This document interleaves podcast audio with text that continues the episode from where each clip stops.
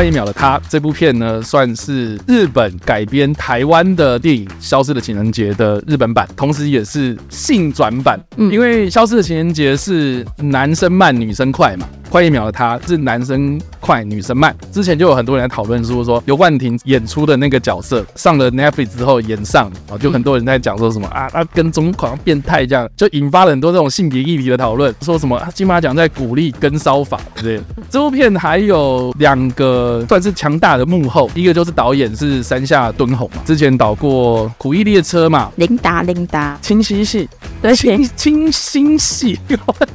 或者学学院系列，再来就是他的编剧是工藤官九郎，就是有很多这个喜剧的编剧啦。那我自己个人呢、啊，接触工藤官九郎的第一部作品是《舞伎哈哈哈》，嗯、阿部登夫就演一个京都舞伎迷、舞伎仔，很喜欢日本的京都的舞伎，然后特别对京都很有情感，这样京都什么都好，这样我就觉得这部片。很有这种感觉。快秒，他他的故事的设定搬到了日本的京都，然后日本京都有一个算是京都的核心地带叫洛中，就是几条街的那里面的那一个区域，算是从什么平安时代啊，日本那种历史非常悠久的一个核心地带啊。然后洛中地区的人就有一种优越感，不是洛中就不算京都。冈田将生所饰演的这个男主角了，他是在邮局工作，就是跟消失的情节搭配的角色的设定是一样的。然后后来就遇到很多很多不同的事情，这样那。其实大致上，我觉得剧情的脉络什么的，其实也跟《消失的情人节》很像。只是我觉得工藤官九郎还蛮有趣的，是说他把一些比如说对白、角色的互动啊，甚至是这部片的最大核心，就是说为什么会多出一天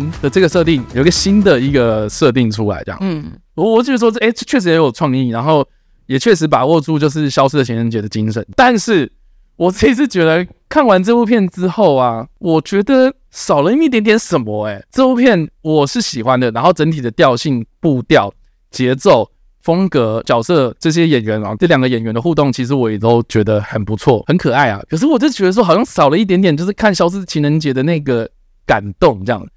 所以我觉得我们当天看完之后，我就一直说不出我自己有什么感。我其实看完很闷呢、我有点失落，你觉得有点失望是吗？不是因为知道剧情，是是觉得就就真的是少了什么，所以我后来很认真的在整理到底少了什么。我觉得问题就出在于慢的这部分。我觉得《消失的情人节》的厚度比较厚，怎么讲呢？让《消失的情人节》成功一个很大的原因，我觉得是因为刘冠廷的演技把这个角色给撑起来。哦，确实啊，因为我觉得他的故事其实蛮多的，可是反而是快一秒的他，嗯、就是清源果爷的这个女生的部分啊，他其实没什么好发挥。我在想说，是不是改编的篇幅就让他的这个设定少了很多？像刘冠廷，他就是因为他生活步调太慢，慢到就是说他去当公车司机反而是最适合他的职业。嗯，但是清源果爷的这一个角色就不是公车司机这样。她就是一个爱拍照的女生，然后，但我后来有看到有人说，她的设定是她其实大学念的非常的久。哦，但但在戏里好像看不出来，对，所以就。就是 没有感觉。然后另外一个就是说，刘冠廷那个角色就是公车司机这个角色，他其实铺了很久。嗯，他前面其实有一些小细节，你可以看出来，刘冠廷其实就是在那身边这样子。嗯，里面有一些很好笑的桥段，比如说，比如刘冠廷就是要把那个公车上面那些乘客给赶下车。对啊，公车要爆炸了，对啊，公车要爆炸，赶快下车这样子，所以就会很有趣嘛，就会觉得说他很智障，被警察开灯，然后他跟警察之间的互动也很好笑。对，所以我是觉得说，在一些喜剧上面的成分，我觉得反而刘冠廷他把后半部，就电影后半部营造那个戏剧张力，然后还有最后面那个就是两个角色他们之间的互动，撑起了那个戏剧张力啊。嗯，所以反而是我觉得清原果也到最后面的这个安排，嗯，哦，好那反而少了一点点那种，你知道，那我们在看爱情剧的时候，最主要就是那个男女主角相遇的那个悸动嘛。对啊，好像是就是看完。快一秒，他反而没有这种，我完全没有记太大的感觉。我是觉得说，对啊，确实最后面是还蛮感动。可是我是觉得说，反而好像消失的情人节的张力比较够这样。所以我在想，会不会是因为我们两个都很爱消失的情人节，或是我们因为看过消失的情人节，我们太熟了，所以反而看这部片的时候有太多这种先入为主的感觉。再来就是这部片整部片的场景设定是在京都，但是消失的情人节它的设定是台北跟嘉义东石。那你就会觉得说，台北是一个步调非常非常非常快的地方，然后你到了嘉义，哇，那种海边地区，然后大家可能生活步调超级慢，很悠哉这样子，我觉得就会有很强烈的对比。对啊，对，所以我在想说，他如果这部片他是比如说东京对比到京都，我我觉得就会有反差。不行，让京都人会生气啊，要不然尤其是洛中的人，要不然就是你就强化洛中这件事情吧，然后？洛中那边的人步调就会比较快，然后或是呃这个有优越感之类有的没的。可是诶，他虽然一直在强调说什么洛中洛中啊，洛中以外的洛外地区就是不是京都或者什么。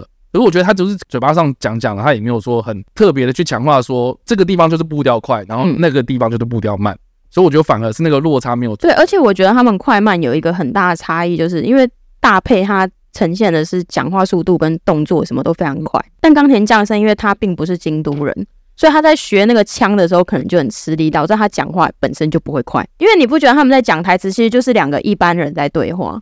我后来有在想一想，说到底为什么？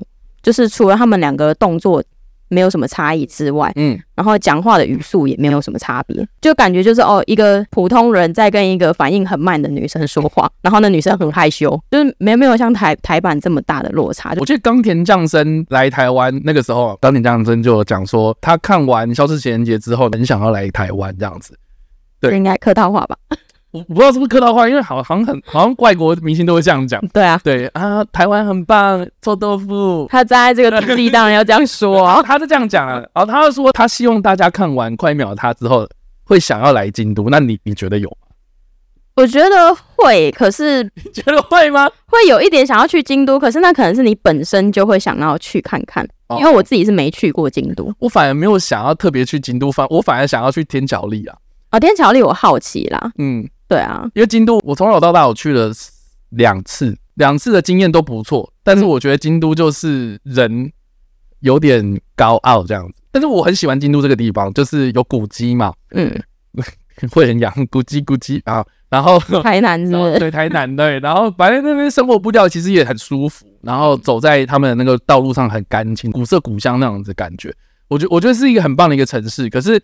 我不会把它当做是一个什么步调快，然后另外地方然后都步调慢那种感觉，所以我就觉得说，就设定上面来说，我我也觉得很奇怪。再来就是说，这部片它有故意用了一些复古元素啊，比如说收音机啊，现在也少人在听广播。对啊，但这个其实就跟《消失的情人节》一样啊。对，一零九辣妹。后来有想到还有一点蛮可惜的，嗯，就是台版的其实有一些配角，它是后来还有出现的，就比如说那个。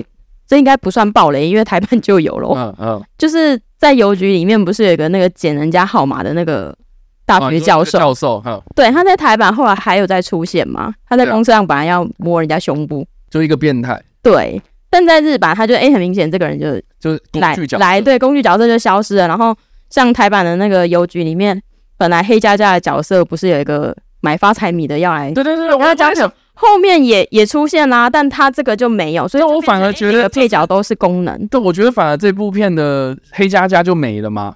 对，而且我觉得很可惜的是他。邮局里面的那些职员，嗯、比如说他旁边那两个，一个老欧巴桑跟一个黑加加当初的角色，如果他都换成男生，搞不好会很好玩，因为他们可以讲干话。对对对，我也这么觉得。我想说，因为为什么要设定女生就很无聊？你就只能说哦，我追过她，但我被她抛弃之类的。不是的，我我是说那个黑佳佳跟大佩的互动其实也很好笑嘛。对啊，但其实这也快少了，很可惜。对，我是想说那个邮局就有点浪费掉。对，那个场景有点变成很无聊。然后再来就是，我有看到有一个评论是跟我讲说，他觉得我我不爆雷哦，我现在不爆雷，就是他遇到一个大转折的那个部分，他觉得台版的比较有威胁感。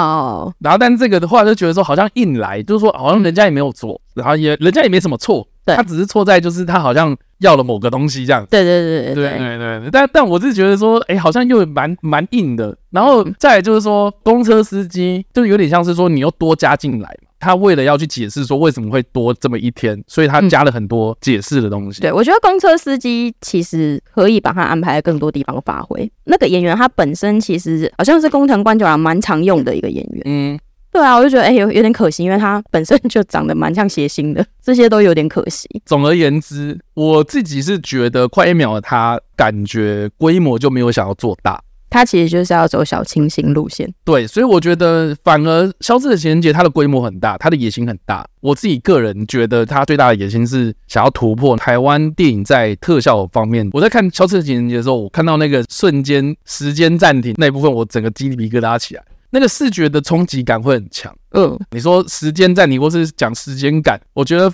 他讲的比那时候的天冷还要有感。所以叫诺兰要来跟他学习一下。嗯，是不至于。这个担子有点重。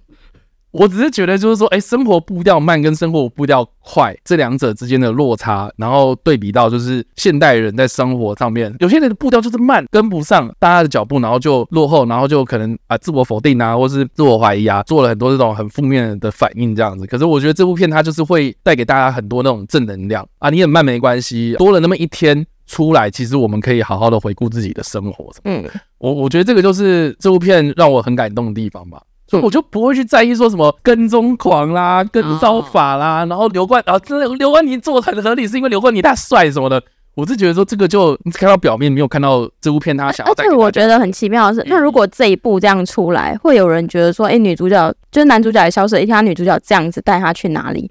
嗯，大家不会觉得这男主角也很危险吗？我反而在看这部的时候，我我觉得女生的理由，她的动力就很薄弱。是动力很薄弱啊，但我不我不觉得就是男女兑换之后什么跟骚法就可以就可以不合理这样吗？对，就没有合理化，还是一样啊，他一样就是在他那一天对他就是嗯那样，对啊，在他没有意识的状态下带他去。Anywhere，所以我是觉得说，就是不管怎么样，台版、日版，然后对于男女这件事情，好像你要吹毛求疵，或者是去踢馆，你就挑骨头，然后讲这些东西。总总不会有人说，哦，我今天拍成日版，因为是女生带着男生出去玩，然后就没有骚扰这件事，不会吧？呃、我不知道哎、欸，大家只觉得是如何？我会被延上，因为我不管是看台湾的还是看日本的，哦，快一秒他还是消失情人节，我自己是觉得这个问题对我来讲都不会影响到我太多。我觉得他就是你不用那么认真去看待，因为你就是不会少一天啊。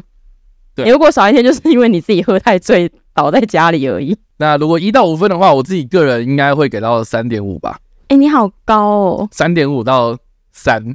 哦，好，就是比较是往下修，就是比较偏后面啦。啊、哦，对，但我我不会觉得它不好看，就、嗯、是我觉得它也很有趣，整体的步调很日式的那种清新小清新，就是一个小品电影这样，嗯，开开心心的看一部电影。我自己就三分，我其实打了一长串我的稿子，我觉得可以归纳一下结论啊，就是如果你喜欢看亲情比较重的部分，你就看快秒它，因为它后面重亲情。我反而觉得这部片男女的部分没有那么大的张力，我。我觉得在亲情的部分反而有，对。但如果你想要看爱情，就是那种诶失而复得的爱情的感动，那你就去看《消失的情人节》。